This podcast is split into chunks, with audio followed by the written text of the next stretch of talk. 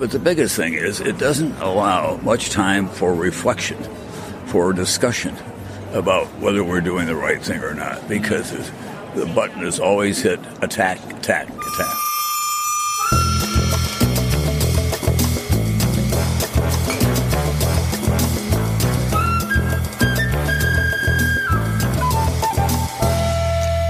Hallo und herzlich willkommen zu einer neuen Ausgabe der Medienwoche, dem wöchentlichen Medienpodcast mit mir, Christian Mayer von der Welt und mit mir, Stefan Winterbauer von Media. Hallo, schönen guten Tag.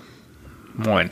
Ähm, wobei, es ist nicht mehr ganz morgens. Äh, heute Morgen habe ich, äh, war ich bei einem Interview mit äh, dem Herrn, den wir zum Einstieg gehört haben, mit Tom Brokaw, einer amerikanischen, ja, Fernsehlegende, muss man sagen. Der hat da sehr lange die Nachrichten bei NBC moderiert, über 20 Jahre und hat wichtige Interviews geführt, war beim Fall der Mauer dabei und über, unter anderem habe ich mit ihm darüber gesprochen. Das hören wir uns aber zum Ende der Sendung hin an. Das war auch der Grund wahrscheinlich, weil der da war, oder? Das äh, ja, Mauerfall-Jubiläum. Genau. 30 Jahre Jubiläum, war heute schon viel los äh, am Potsdamer Platz, da habe ich ihn getroffen und äh, genau darüber.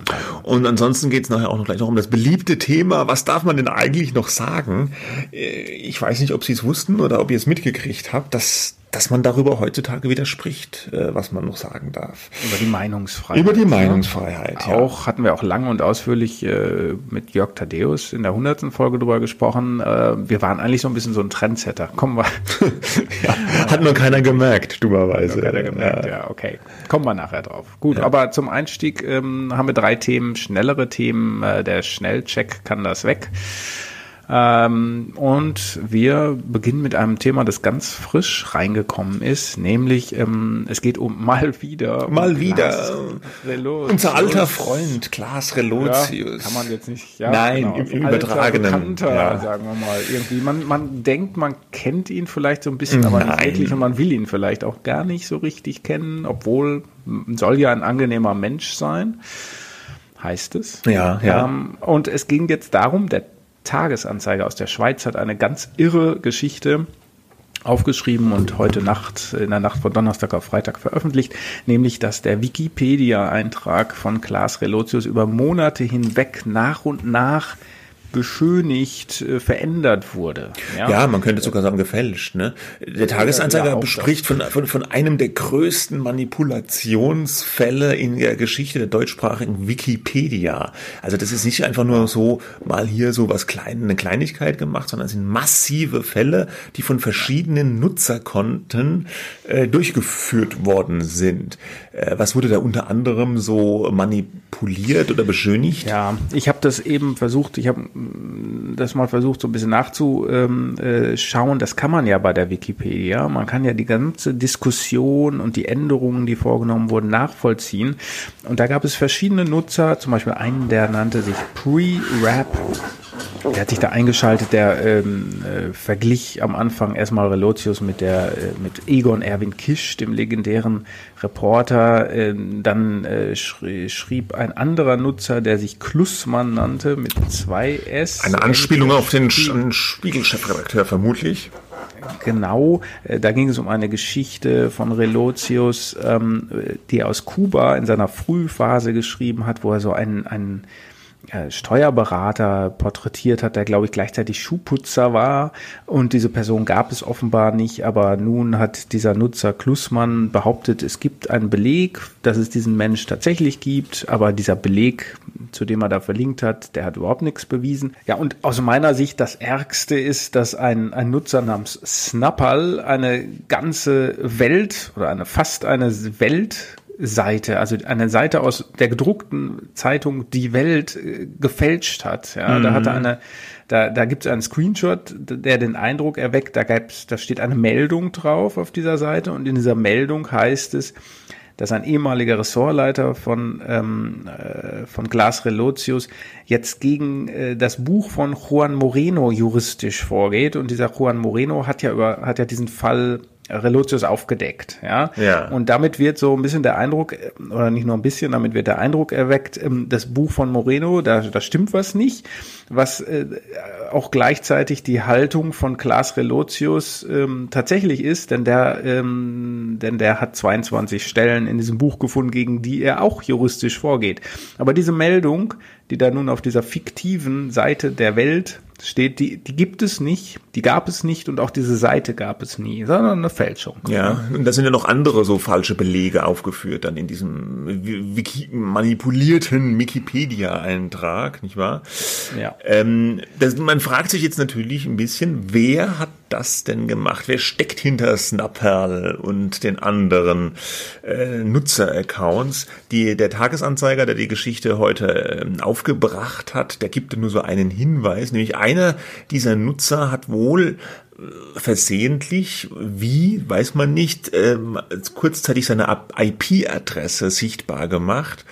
Und diese IP-Adresse wiederum, da kann man ja so grob lokalisieren, wo derjenige sich ins Internet eingeloggt hat. Und diese grobe Lokalisierung führt nach Norddeutschland und zwar in den Umkreis von äh, Tötensen, wo äh, Klaas Relotius auch herstammt. Ne? Ja. Man, das Gut, bedeutet natürlich, es ist kein nicht, Beweis, es ist kein dass Beweis. der das gemacht hat, aber es ist zumindest Ja. ein bisschen komisch. Ja, Ja, es ist ganz interessant. Wir verlinken das mal in den Show Notes, diese Debatte, weil man muss sagen, diese Fälschungen, Manipulationen, die haben sich über mehrere Monate hinweg äh, gezogen, ja, und immer so nach und nach und nicht auf einen Schlag, verschiedene Nutzeraccounts. Diese Community von Wikipedia ist den Fälschern oder dem Fälscher dann auf die Schliche gekommen. Ne? Die haben nämlich nachgefragt, äh, gibt es denn da Belege? Sag uns doch mal, was ist denn das für ein Screenshot? Wo hast du den denn her? Ähm, und nach und nach wurden dann die Leute auch ähm, gelöscht. Und einer schreibt dann irgendwie im September, Mensch, diese Vorgehensweise ist ja ganz schön relotiushaft. Ja, also Ja, ja, ja, wir wissen es nicht. Äh, wir wollen auch nichts behaupten. Ich habe den Anwalt von ähm, Klaas Relotius, Christian Scherz, gefragt. Der hat nicht geantwortet. Vielleicht macht das noch. Ja, ja. Okay, jetzt erstmal weg damit, aber Jetzt interessante weg Geschichte und es ist echt faszinierend, was da wieder alles, äh, was da immer wieder Neues auftaucht bei dem ganzen Relotius-Komplex, ne? Genau. Okay, jetzt aber was ein bisschen ja, drögeres, wobei für Energy Hamburg ist es nicht so dröge. In Hamburg, der schönen Hansestadt im Norden, wurden die UKW-Radiolizenzen neu vergeben. Warum macht man das überhaupt? Ja, das ist eine gute Frage. Diese UKW-Lizenzen, die werden vergeben von der Medienanstalt, von der Medienaufsicht, äh, die ist das. Das ist im Falle von Hamburg die, die ähm, Medienaufsicht Hamburg-Schleswig-Holstein. Die sind zuständig für diese Vergabe, weil das ist ja begrenzt. Anders wie im Digitalen. Beim Digitalradio kann man so viele Sender haben, wie man will. Bei UKW ist es relativ stark begrenzt, wie viele Sender auf dieses UKW-Band, auf diese Welle drauf können. Deswegen wird das immer in so einem Verfahren äh, bestimmt, wer das darf. Dann muss man bestimmte Kriterien erfüllen, eine bestimmte Zielgruppe abdecken, einen bestimmten Informationsanteil auch haben, zum Beispiel. Und in Hamburg wurde das neu ausgeschrieben. Das ist für die Entsender natürlich immer so ein bisschen unangenehm, weil die senden da seit zig Jahren ihr Programm und plötzlich müssen sie sich neu bewerben für diese Lizenz. Und dann gibt es natürlich auch noch neue Bewerber, welche die gar nicht da waren. Und es gab deutlich mehr Bewerber als äh, Sendeplätze. Und am Ende hat jetzt die Medienanstalt äh, entschieden. Und der, der krasseste Fall war eben, dass der Radiosender Energy Hamburg äh, die UKW-Lizenz verloren hat. Das hat alles so überrascht. Man, man kennt Energy Weil ja. das, ist das ist ja so ein Begriff. Das hört man nicht so wirklich, aber ist ja populär. Ist ja, ein, ist ein, äh, ist ein Jugendsender, also ähm, po- moderne junge Musik, ist ein musikorientierter Sender, ist eine, ist eine Kette, eine Senderkette, also kommt ursprünglich Französisch, aus ne? Frankreich, genau, also NRG, die Buchstaben, und das wird im Deutschen eben so ein bisschen übersetzt immer in Energy, Energie. Und äh, die haben in Hamburg seit fast 25 Jahren ihre Lizenz gehabt und gesendet, ist ein bekannter Sender und jetzt von Knall auf Fall, zack, nee, ihr dürft Aber, nicht mehr. Äh, aber die entzieht, die Landesmedienanstalt entzieht doch damit diesem Sender die komplette Geschäftsgrundlage. Ne? Also da, ja, werden, da müssen ja da vielleicht Leute ja, entlassen werden. Also ich, womit äh, recht wird das dann gerechtfertigt? Womit? Ja gut, die sagen halt, wir haben mehr Bewerber als Plätze und sie müssen sozusagen neutral diese Bewerbungen sich anschauen und dann nach diesen Kriterien, die es gibt, entscheiden. Und da können sie oder dürfen sie jetzt eben nicht sagen, okay, weil die halt schon so lange da sind, kriegen die ähm, ohnehin ihren Platz, weil dann bräuchte man ja auch gar keine Ausschreibung zu machen, ja. Das hat man ja auch in den ganzen vergangenen Jahren so gemacht. Da wurde keine Ausschreibung gemacht, sondern hat man die bestehenden Lizenzen einfach ohne neue Bewerbung verlängert. Jetzt mhm. gibt's aber ja diesen Medienstaatsvertrag, der das alles regelt, wie die Medien in Deutschland organisiert sind. Und dieser Medienstaatsvertrag hat nun vorgeschrieben, dass diese Verlängerung nur äh, eine bestimmte Anzahl äh, von äh, mal passieren darf, ja, und das war jetzt ausgeschöpft und jetzt musste eine neue Ausschreibung gemacht werden und dann mussten die Karten einfach neu gemischt werden, mhm. weil die die Landesmedienanstalt, die machen sich da, die setzen sich da natürlich auch einem Klagerisiko aus, wenn sie jetzt sozusagen die Altinhaber alle einfach durchwinken würden, könnte jetzt ein anderer Bewerber, der sagt, wir erfüllen diese Kriterien ja aber viel besser, der mhm. könnte dagegen klagen. Wobei Energy auch schon angekündigt ja. hat, jetzt äh, ja. Rechtsmittel zu prüfen. Man will jetzt noch die schriftliche Begründung abwarten, die war noch nicht da. Und wenn die da ist, wollen sie vielleicht dann auch dagegen vorgehen. Ist natürlich das, irgendwie krass, ne? Ja, ähm, ja, total krass und vor allem in der heutigen Zeit, wo ähm, natürlich spielt UKW immer noch eine Rolle, ja, dieser Empfang, das ist die meistgenutzte Empfangsmöglichkeit, auch wenn man ja irgendwie möchte, dass die alle auf DAB Plus und so wechseln, ja. Aber ja. dass dieser Mangel an Frequenzen, äh, dass das alles neu ausgeschrieben werden muss und dass es nur eine begrenzte Zahl gibt, ist ja very old school. Ne? Ah, total, ja. Ich meine, natürlich können die, es, ja? natürlich können die weiter digital senden und im Internet ja, senden. Klar, das verbietet klar. niemand, aber eben UKW ist ja. nicht mehr. Wer bekommt es denn? Es bekommt äh, einen Sender namens Flux FM. Ach so, der ist ja aus Berlin. Ein Lifestyle-Sender heißt es aus Berlin. Kennst du mhm. den? Als, ja klar, aber Lifestyle, die senden ganz gute Musik, die haben ein ganz gutes Programm auch. Ähm, also was die, warum die jetzt dem Berliner Sender hier den vorzugeben und Energy nicht. Ich kann es auch nicht nachvollziehen, aber wie gesagt, da gibt es noch keine schriftliche Begründung, die muss man abwarten. Ganz interessant ist noch so Nebenaspekt, äh, die Verlagsgruppe Klampt hatte sich auch beworben um eine UKW-Lizenz in Hamburg und die wollten einen privaten Nachrichtensender, ein Nachrichtenradio starten, was so ein bisschen schräg auch mir vorkommt, weil die Verlagsgruppe Klampt, die ist in erster Linie halt bekannt für so Klatschzeitschriften, also so wie in äh, Star Magazin oder ganz so diverse unterhaltende Frauenzeitschriften haben die ganz viele und dass ja. die jetzt ein Nachrichtenradio machen, ich hätte es ein bisschen seltsam gefunden. Aber sie können es ja trotzdem mal sie machen. Sie könnten es machen, also, aber sie haben auch ja. keinen Zuschlag bekommen. Also ja gut, aber sie können es ja trotzdem im Internet mal probieren. Wir wären ja, gespannt. Wir würden es uns. Das wäre anschauen, spannend oder? gewesen, ja, aber mhm. kommt leider auch nicht. Also Energy gut. Hamburg tut uns leid, kann vermutlich weg. Also so, auf UKW. Jetzt.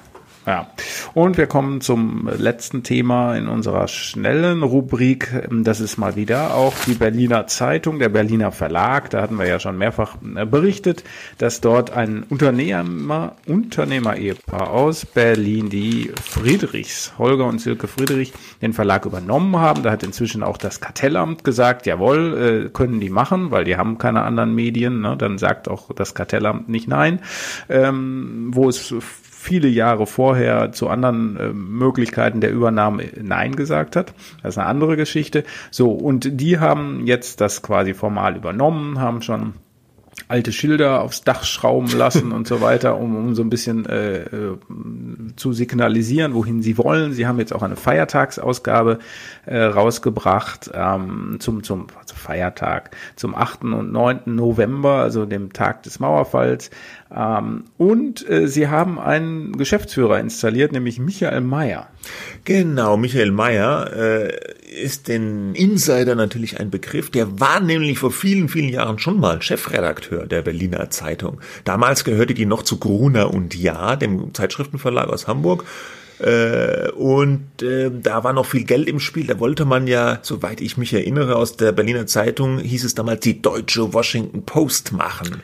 Und äh, mhm. Michael Mayer kam aus Österreich, er ist gebürtiger Österreicher und ist da angetreten, aber dann äh, bald gewechselt zum Stern. Oder nee, war das so vorher? nicht. Der, nein, war der länger da? Richtig. Nein, der hat sich quasi durch seine Aufgabe bei der Berliner Zeitung. Ach so, hat er sich qualifiziert. Ähm, empfohlen ja. für die Aufgabe beim Stern. Da musste er dann, da ist er dann schnell, schnell gehen. Ja. ja.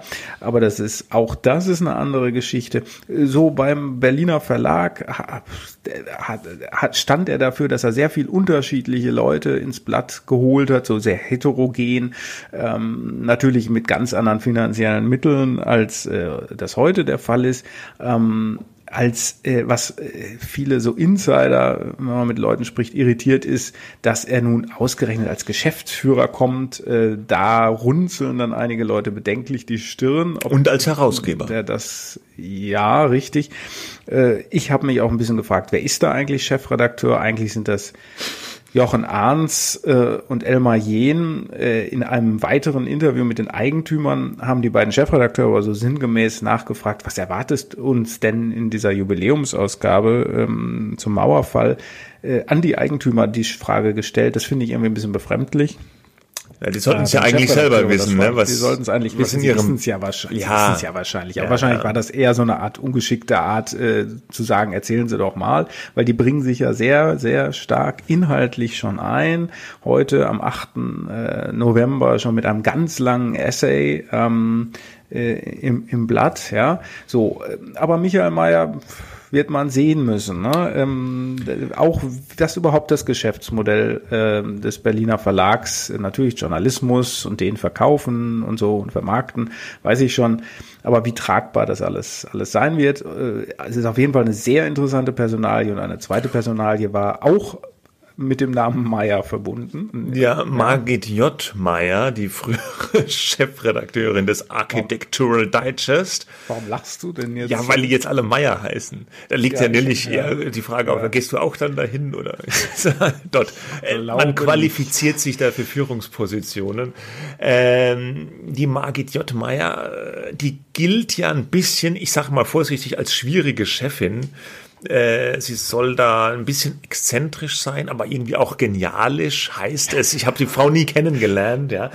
Äh, aber ja, äh, aber sie soll auch so, also sie so, so wirklich ein Händchen für so Lifestyle und Kultur haben. Ich habe ehrlich gesagt nicht genau kapiert, was die jetzt eigentlich da machen soll. Die soll auch Chefredakteurin sein, oder? Oder im Range einer so? Chefredakteurin. Nein, für die Magazine, für die Zeitschriften ja, verantwortlich. Ja, aber im Range einer ja. Chefredakteurin, glaube ich. Das kann sein. Will jetzt aber nicht ganz. Ja. Und ich, ich, ich habe das nicht so genau kapiert. Und der, der, der Holger Friedrichs, der Eigentümer, der scheint die ja irgendwie privat zu kennen, ja, so, so mhm. war zu lesen und hat die dann da jetzt hingeholt, um da eben auch ein bisschen Klemmer und alles Mögliche und ja. so ein bisschen Friktion, ein bisschen ja. schwierige Person reinzuholen, die dann ein bisschen für Unruhe sorgt, kreativ ja. natürlich und so weiter. Ja, ja also das äh, ist natürlich in, erstmal symbolisch, ja, dass man zwei Leute holt, ein Mann und eine Frau, die beide in der Branche bekannt sind. Vielleicht ist das auch so ein bisschen ein Gegengewicht zu der eigenen, sozusagen zu, für, für, die, für das Ehepaar Friedrich ist das ja Neuland, äh, so äh, eine Zeitung äh, zu machen. Die gehen natürlich auch forsch voran. Einerseits, zum Beispiel was die Umstrukturierung der IT angeht, die haben jetzt heute schon am Freitag eine neue Plattform aufgesetzt, wollen ein neues Content-Management-System, also da, wo man so reinschreibt als Redakteur, ähm, aufsetzen lassen, ähm, was sonst ganz, ganz lange dauert. Ähm, aber vielleicht sind so Namen, mit denen man was anfangen kann, vermutlich teure, aber dann noch wichtige Signale, dass man sagt, hier kommt die Erfahrung oder so. Mm, ja, ja. Wobei schon bemerkenswert war, dass auch der Michael Mayer, der hat ja auch ein ähm, Interview gegeben und ähm, er hat eigentlich ein bisschen gesprochen wie ein Chefredakteur über die Zeitung. Ja, also das ist schon, also als Chefredakteur der Berliner Zeitung kann man sich schon ein bisschen fragen, was man da noch, also ob man noch ganz, ganz lange vielleicht da was zu sagen Na, hat. das hat ja der Herr Friedrich gesagt, dass er natürlich an den beiden ja, ja, klar. festhält. Ja. Man muss auch sagen, der Michael Mayer ähm, hat, hat dann die Netz Netzzeitung äh, aufgebaut. Ne? Stimmt. Ne? Das war das war lange nach der nach dem Stern und so. Das war so ein Vorzeige digitales Nachrichtenangebot, was eben keine Anbindung an Zeitschriften, Zeitungen, irgendwas gedrucktes hatte. Das galt doch viele Jahre als so ein bisschen State of the Art, ähm, ist dann aber auch unter äh, ja unwürdigen Verhältnissen zugrunde gegangen, würde ich mal sagen. Und und er hat in den vergangenen Jahren ein anderes Nachrichtenportal aufgebaut, die deutschen Wirtschaftsnachrichten. Und sag mal, habe ich das jetzt falsch im Kopf, aber war nicht die ja. Netzzeitung, hat die auch mal zu diesem Mecom gehört? Ja, ja, klar, ja, das gehört. David dann, Montgomery ja. und die Berliner mhm. Zeitung doch auch. Ne? Mhm. Ja, ja, klar. Ja, ja, ja. Also es war so ein äh, äh, angelsächsischer Investor, ne, der da mhm. äh, nicht unbedingt den, den, den besten Ruf hinterlassen hat. Ja. ja. Es ist auf jeden Fall eine schillernde Geschichte der Nachwendezeit der Berlin, des Berliner Verlags, auch der Netzzeitung. Ähm, und so. Michael Mayer hat ja auch noch die deutschen Wirtschaftsnachrichten. Ja, das habe ich ja gerade gesagt. Ja, ja. Aber die, war, die haben ja auch äh, nicht so äh, uneingeschränkt Quali guten Ruf. Ja, ja, also das war jetzt kein Portal, wo ich sage, wo Qualitätsjournalismus ganz an erster Stelle stand. Ähm, das war insofern, glaube ich, erfolgreich, weil er in der Lage war, 49 Prozent an Bonnier, das ist eine schwedische Verlagsgruppe, zu verkaufen. Also das hat reichweitenmäßig, glaube ich, funktioniert.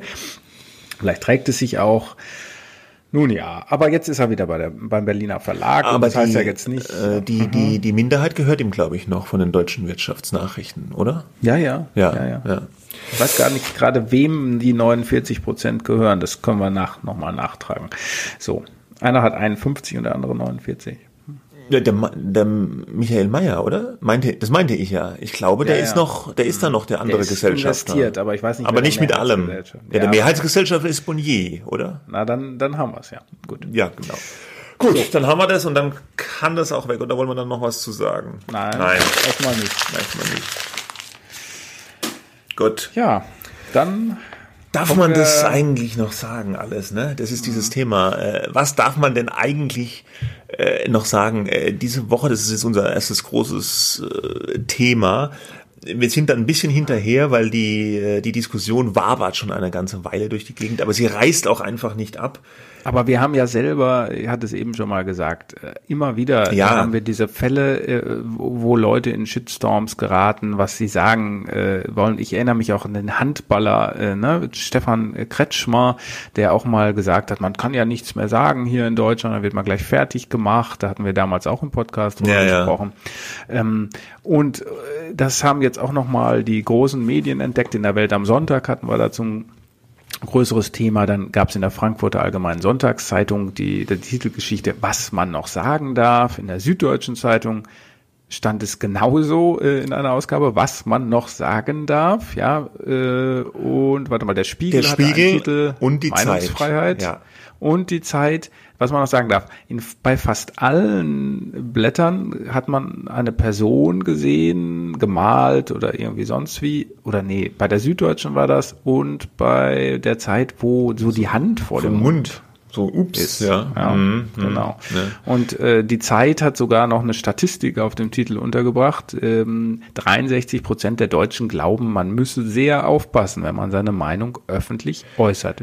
Und da ganz klein, wie kann das sein? Wie kann das sein? Ja, diese Zahl 63 Prozent, äh, kann man vielleicht auch gleich was dazu sagen. Das hat die FAS in ihrem Artikel so ein bisschen aufgedröselt. Diese 63 Prozent beziehen sich nämlich auf eine Umfrage des Instituts für Demoskopie Allensbach äh, vom Mai äh, diesen Jahres, also schon ein paar Tage her.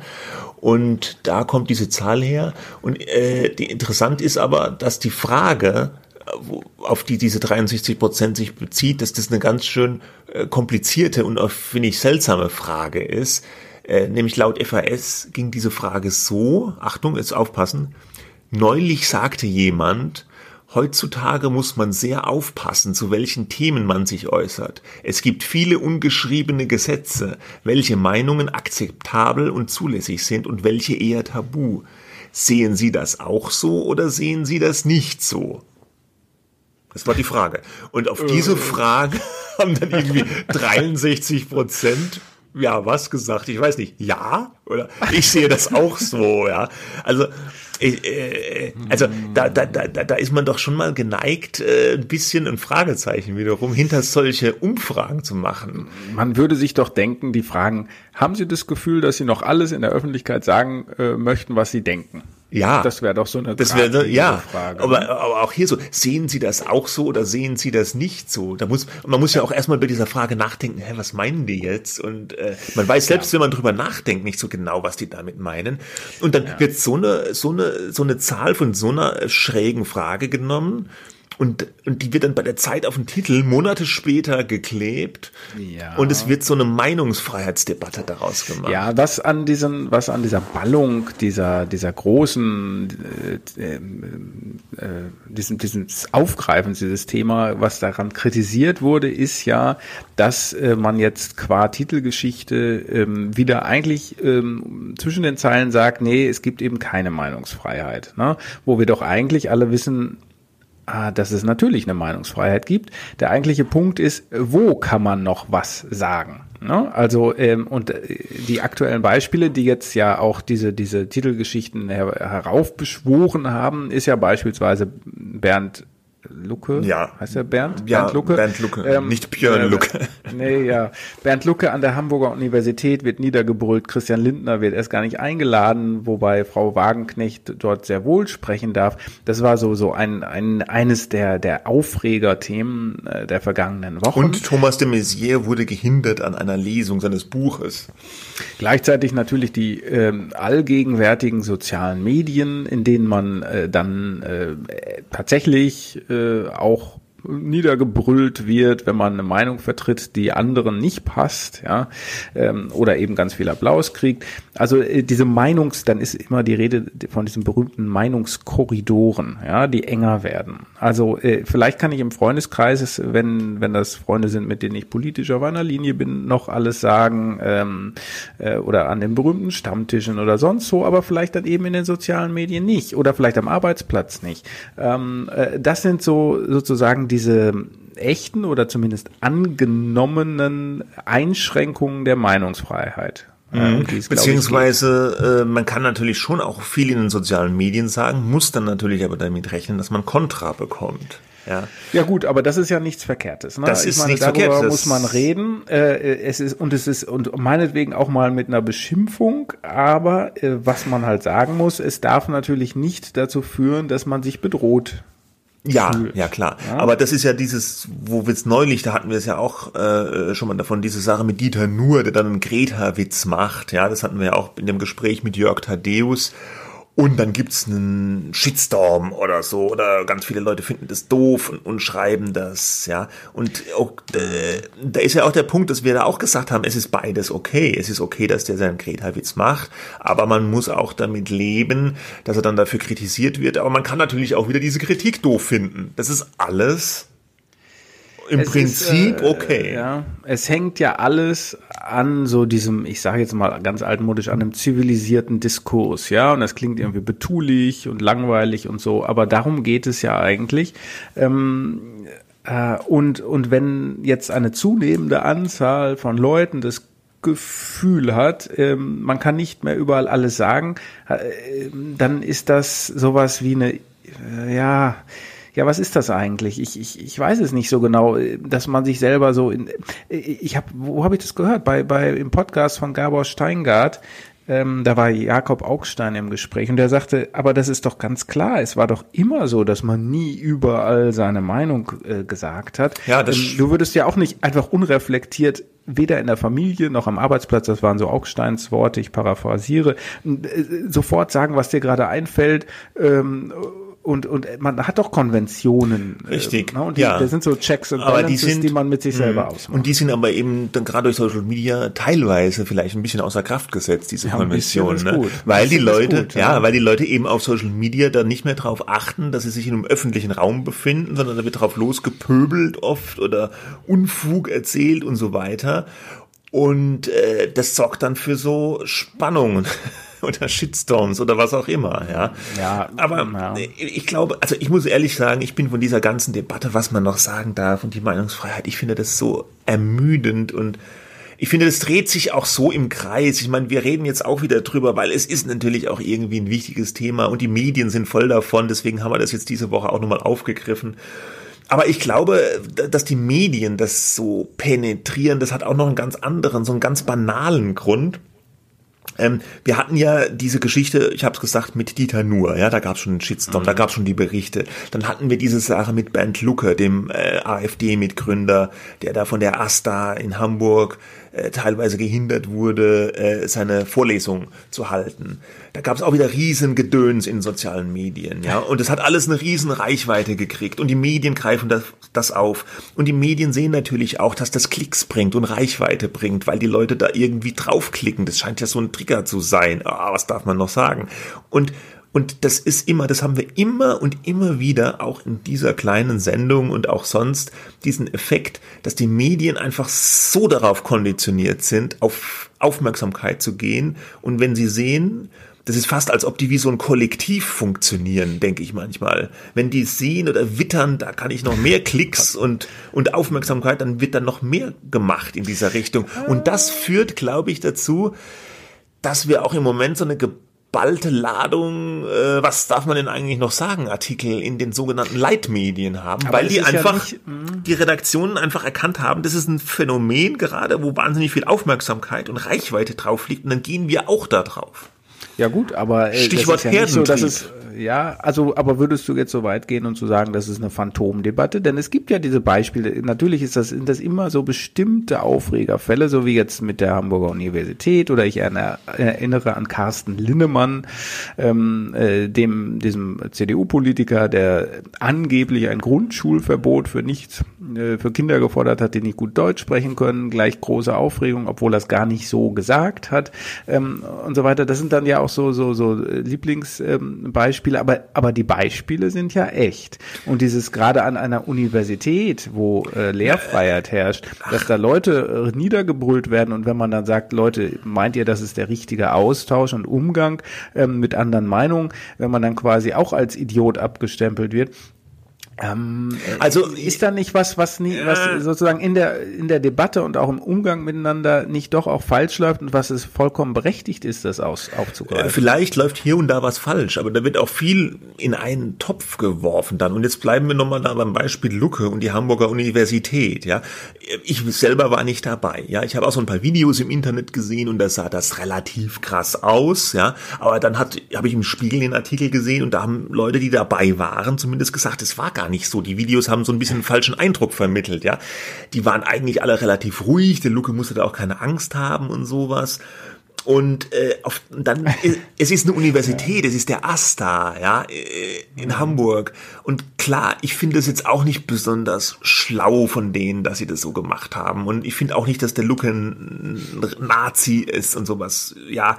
Aber äh, der, die Astas haben doch schon immer auch irgendwie dummes Zeug gemacht und, und irgendwie irgendwas besetzt und, und weißt du, schon, es ist doch, es ist doch auch normal irgendwo, dass die Studenten ja. irgendwie da aufmucken und auch mal über die Stränge schlagen. Da muss man doch jetzt nicht gleich die Meinungsfreiheit in Gefahr sehen. Deswegen, ich glaube jetzt nicht wie gesagt, ich war nicht dabei, aber ich kann es mir nicht vorstellen, dass der Luke jetzt da in Lebensgefahr geschwebt hat oder so. Ja, aber, aber mittlerweile Moment, wollen die Moment, ja auch wieder treffen Moment, sich. Moment, und, und Moment, was, Moment, was Moment, Moment. Ich, äh, ich bin ja jederzeit dabei, äh, sozusagen zur Deeskalation beizutragen, auch zu manchmal zu relativieren und zu sagen, so schlimm ist es nicht, weil alles hochgejazzt wird. Da muss ich jetzt sagen, dieses Argument, er hat nicht in Lebensgefahr geschwebt, ist nun wirklich Unsinn, ähm, weil darum geht es nicht. Äh, er wurde daran gehindert zu sprechen und natürlich sollen Asta ja auch Rabatz machen, ja, aber dann sollen sie es auch irgendwie wieder hinkriegen, dass man äh, auch was, oder da muss die Uni andersrum dafür sorgen, dass dieser Mann äh, äh, sprechen äh, kann. Nicht, weil er irgendwie, weil ich dafür oder dagegen bin oder überhaupt äh, irgendwie dazu, ich weiß ja gar nicht, was er da erzählen wollte, vielleicht war es was ganz anderes, äh, hatte nichts, das hatte sicherlich nichts mit, das war eine Vorlesung, ja, der ist ein ordentlicher Professor da, so viel ich weiß. So, aber was da, wo ich das Problem sehe, ist durch solche symbolischen Aktionen, äh, des Asta in diesem Fall, aber auch von anderen, bei dem Messier und so, das wird ja dann massiv berichtet in den Medien, ja. Mhm. Und das sendet Signale aus äh, und das gibt dir das Gefühl, oh Mann, wenn ich jetzt was äh, sage für oder gegen diese oder jene Person, Partei, Organisation, äh, dann äh, steigt mir auch jemand aufs Dach und der Nachbar hier und so, der hat da irgendwie welche Sticker am Auto, da sage ich mal lieber nichts und so weiter und so fort.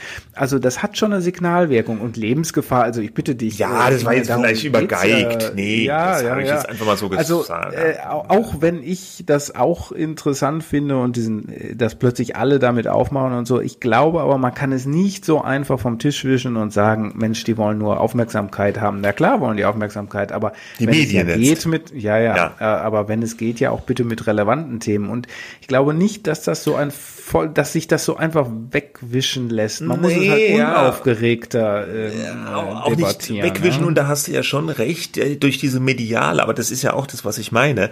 Dadurch, dass äh, Früher hätte das vielleicht nicht so Wellen geschlagen einfach. Da macht der Asta Rabatz, sage ich jetzt mal, oder macht sowas mhm. und das kommt vielleicht noch in der Lokalpresse oder es wird an der Uni bekannt und ist da irgendwie ein Thema. Aber mittlerweile ist es halt immer gleich bundesweit. Ja, aber wäre das denn so schlimm Sozi gewesen? Wäre wär das denn, wäre das, wäre das denn gut, äh, andersrum, wäre das denn gut gewesen, wenn das äh, gar nicht groß berichtet worden wäre? Wäre wär dann, wäre alles besser gewesen? Dann sagen doch die, die es gemacht haben, ha, super, ähm, äh, den haben wir zum Schweigen gebracht gebracht. Ja?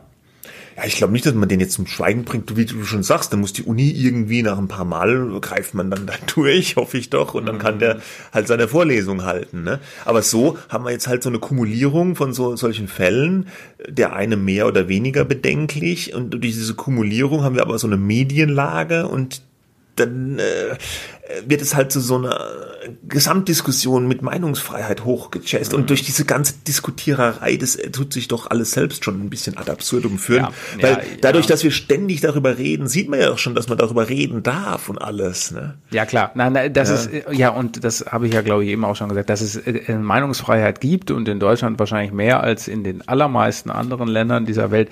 Das ist, glaube ich, unbestritten. Es kann halt passieren, das ist, glaube ich, dann auch sozusagen der, der Haupt, das schlechteste Szenario, dass es einfach Räume gibt, in denen andere Meinungen eben nicht so gefragt sind und in der sich eine Gruppe durchsetzt, die eine nun eine äh, herrschende Meinung äh, vertritt. Aber wo, wobei herrschende Meinung, das hat schon wieder so eine Konnotation. Ja, das Aber, war auch schon immer so, ne, dass es bestimmte Räume gibt. Hm, ja, Wenn du jetzt irgendwie an Stammtisch gehst und dann sagst, ich will, dass die Flüchtlinge alle äh, super Kohle kriegen oder was weiß ich, das war schon immer dann, ähm, was dann, was du noch nie ja. der Star da oder wenn du dann an Asta gehst und sagst, die, die, die, die, die, wir wollen keine Flüchtlinge mehr, was weiß ich, ja, das ist jetzt also ziemlicher Quatsch, was ich da rede, aber es ist, es war doch schon immer so, dass es bestimmte Zirkel gab oder, oder Gruppierungen, wo die eine Meinung halt tatsächlich vorherrscht, ja, und wo es einfacher ist, diese herrschende Meinung zu vertreten. Und wenn du dann eine Mindermeinung vertrittst, hast du halt Gegenwind oder, oder musst du dir einen anderen Club suchen oder was auch immer, ja. Aber das ist halt so mhm. Wettstreit der Meinungen und so, ne? Ja, aber ja. Wettstreit, das ist ja das Wichtige. Ja, ne? ja, und ja. man darf das auch nicht idealisieren und so in Richtung Debattierclub, englische Uni und da reden die alle so gesittet miteinander und da sagt der eine das eine und da sagt der andere das andere und nachher äh, gehen sie äh, äh, Guinness trinken, ja.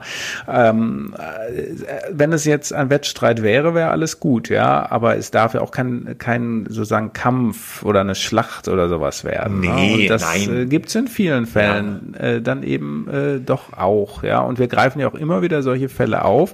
Und das darf man jetzt, glaube ich, auch nicht so einfach äh, relativieren und sagen, dieses Thema Meinungsfreiheit ist wahrscheinlich das falsche Wort, ne? Ähm, aber ähm, Debattenkultur. Dieses, ja, dieses Wort ist äh, so überstrapaziert, das, das stimmt alles gar nicht, sonst würden wir diese Fälle ja auch nicht aufgreifen. Nee. Ähm, Und man ja. merkt ja auch, man merkt ja auch schon alleine, wie wir drüber reden. Es lässt sich über dieses Thema natürlich viel besser streiten oder reden als jetzt vielleicht über ein anderes Thema, ja, weil da hat jeder zur Meinung hat jeder eine Meinung irgendwie. Ja? So sieht's aus.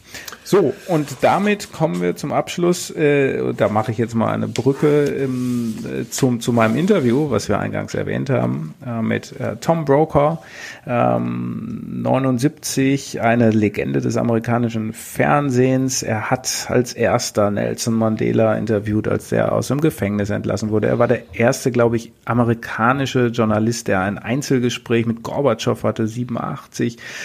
Und er war eben auch an der Berliner Mauer im November 89. Ähm, da äh, hat ihm irgendwie sein Kollege in New York bei NBC arbeitet. Ähm, er ist immer noch Sonderkorrespondent ähm, des, des Senders. Da hat ihm so am Montag sein Kollege gesagt, hey, ähm, Tom, in, in Berlin ähm, ist einiges los. Vielleicht solltest du da mal hin. Ähm, bei uns ist ja gerade nicht so viel los. So hat er mir das eben äh. erzählt. Da ist ja nicht so viel los bei uns. Fliegt er doch mal hin. Am Montagabend ist er hingeflogen. Am Donnerstag war der 9. November. Er war in der Pressekonferenz von Günter Schabowski. Und ähm, die Geschichte nahm ihren Lauf. Und äh, das hören wir uns einfach mal an. Und der Link zu dem, was wir gerade besprochen haben, ist, wir sprechen nachher auch noch über soziale Medien und ihre Wirkungsweise. Also du und äh, Broker. Tom Broker. Genau. Ja, wir beiden äh, haben uns schon wir haben uns schon ausgetauscht. Ja. Jetzt jetzt jemand anderes. Das Interview, bitteschön. Mr. Broker, you took part in that legendary press conference with Mr. Shabowski, Mr. Shabowski in '89. Um, how did you uh, came to happen to be there? Uh, was that luck or was it you you sensed some, something was happening? A combination of the two, really. Uh, one of our uh, one of my colleagues in New York said, "There's a lot going on in Germany. You know, there's not much going on here. Why don't we go over there and see, you know, what's happening?" Not anticipating the wall would come down. So the first day I was here, I spent a lot of time in the east, which had really opened up by then, and so we could show what was happening. And I had an appointment with Shabowski uh, that we made uh, for after the news conference. You had that beforehand. Yes, we made it mm-hmm. beforehand, yeah. and so we all went to the news conference. He was typically, you know, an East German bureaucrat, just not saying really, giving us anything, and uh, people were nodding off. They were getting sleepy, and all of a sudden, somebody handed him a piece of paper, and he read the statement and it was electrifying in the room. People just were jarred awake. My camera crew, longtime Germans, uh, had been through everything. And they looked at me and said, My God, I think he just said the wall is down. So I ran upstairs to interview him. Yeah. And I had a wonderful uh, colleague who threw herself against the door to keep other people out who were trying to get really? in. Oh. And I said, Read it to me again. And he read it to me again, and I said, It means the people can come and go. He said, Don, that's what it means. Uh, and I ran downstairs, and there were a group of uh, American newspapermen, and they were trying to figure it out, reading it again and again. And I said, It's down. He just confirmed it. I'm going to go on the air and say that. I saw one of them recently. And he said, We were still arguing, but we trusted you, so we decided that it was probably the right thing.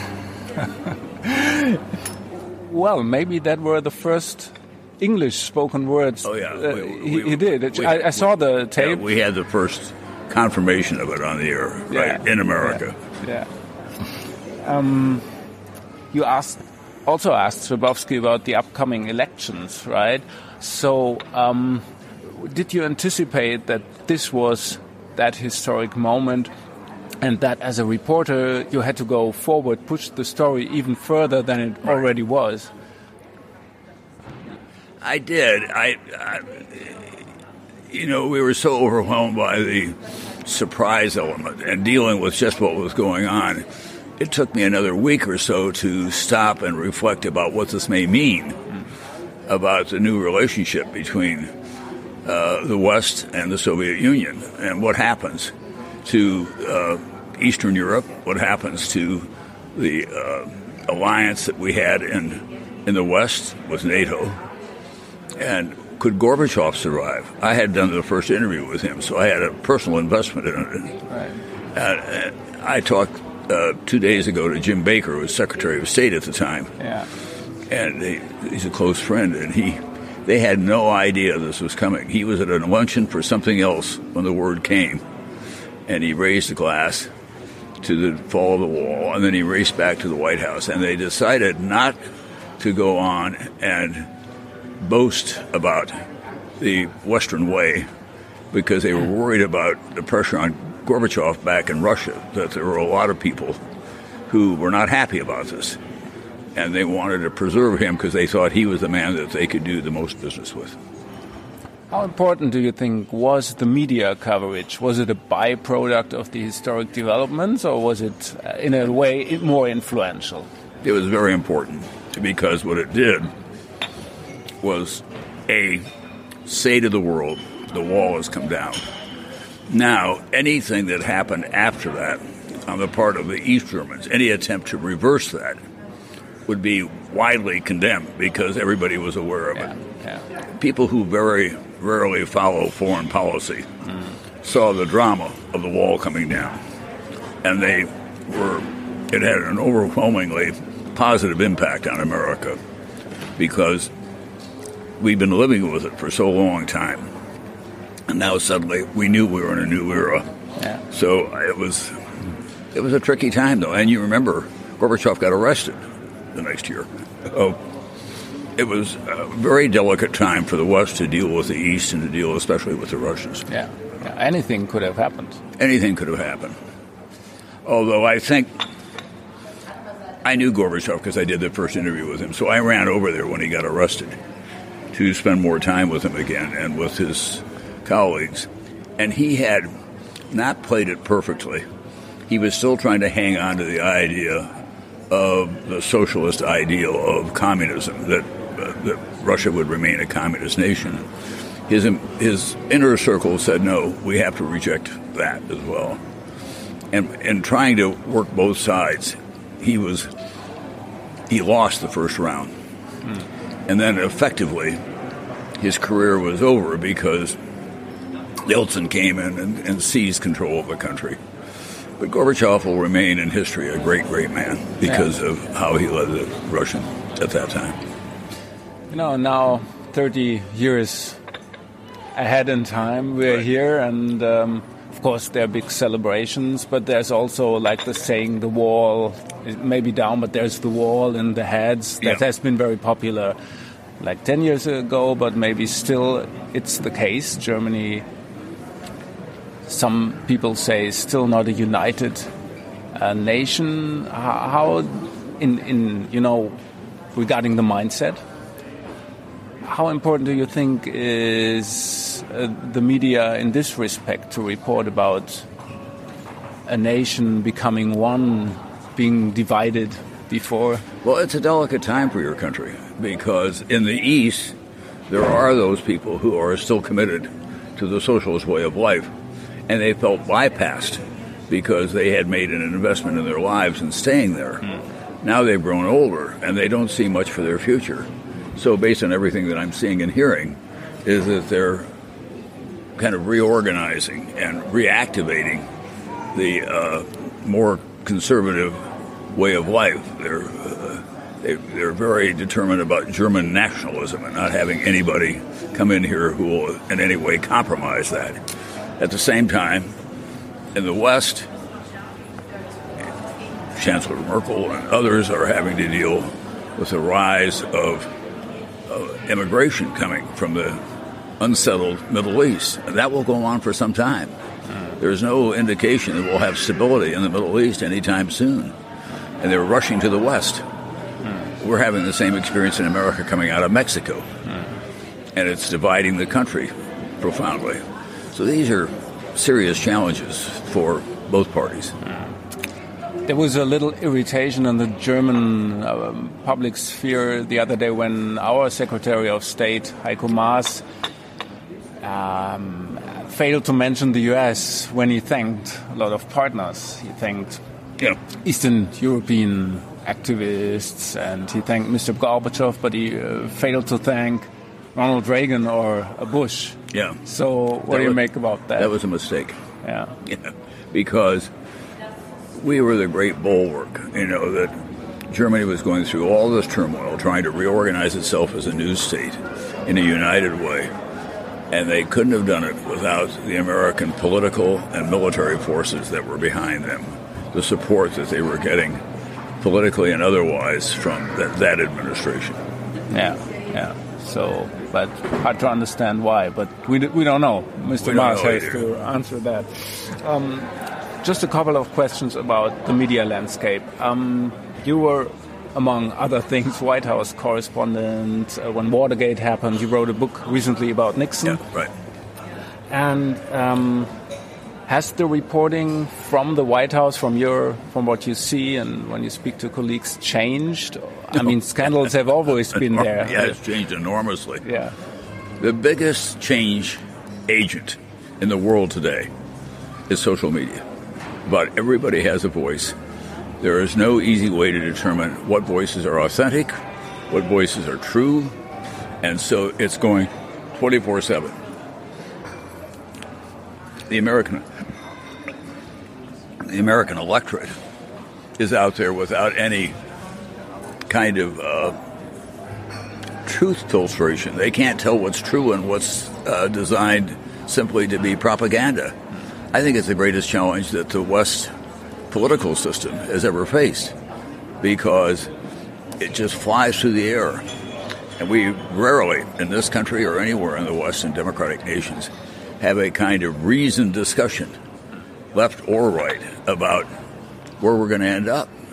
Because there are all these other artillery pieces that are flying in but wouldn't it be easy if we would just say, well, social media is dangerous because we don't know what's true and what's false, but we have the, the established media, so just rely on that. But there's also the movement to undermine our credibility. Oh, if that's the big issue, is that people no longer have the kind of uh, trust and faith in the social media, I mean, in the traditional media that right. they once did because we're constantly attacked from the outside by the new by the new media, and we have no way of determining what's true and what's not.